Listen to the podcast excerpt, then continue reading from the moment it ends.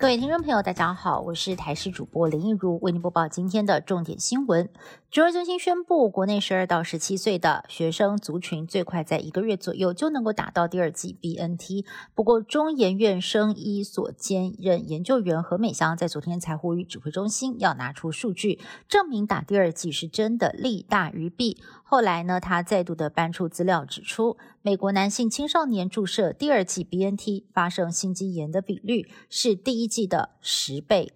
但是他强调，不是要大家不要去打第二剂，而是希望能够延到春节以后再决定。也有感染科专家点出，要暂缓打的四大原因，除了青少年通报心肌炎的比率可能会比美国更高之外，另外就是学生染疫之后，其实都是以轻症为主，打疫苗所引发的血管炎风险。反而可能会比染疫还要来得更高。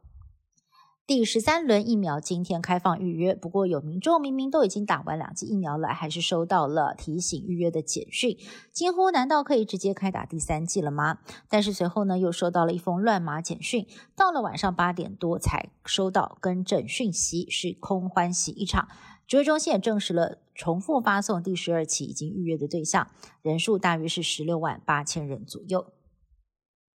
有一名孕妇打完两剂莫德纳，宝宝出生隔天就不幸死亡。指挥中心在今天公布接种疫苗之后的死亡个案，其中一例只有零岁。这名新生儿的母亲在八月十三号打完第二剂莫德纳之后，并没有不舒服的症状，怀孕期间产检一切正常。但是十月六号男婴出生之后，出现了凝血功能异常，隔天不幸死亡。死因判定是急性肺出血，还有弥漫性血管内凝血，但是跟母亲打疫苗有没有直接的？关系还有待厘清。抗寄生虫药物伊维菌素对抗新冠疫情的疗效再度引发讨论。台大癌医中心副院长王明炬最近在脸书上 po 文说，他亲自写信给成功控制疫情的印度一位医师，了解到他们利用伊维菌素与微风城两大利器对抗疫情，就成功的让人口高达。两亿四千万人的北方邦单日的死亡人数只剩下一个人，也建议指挥中心可以重新的检视新的证据。不过，指挥中心回应，现阶段临床试验的证据力等级较低，而且世界卫生组织也不建议使用，所以呢，暂时没有要纳入指引。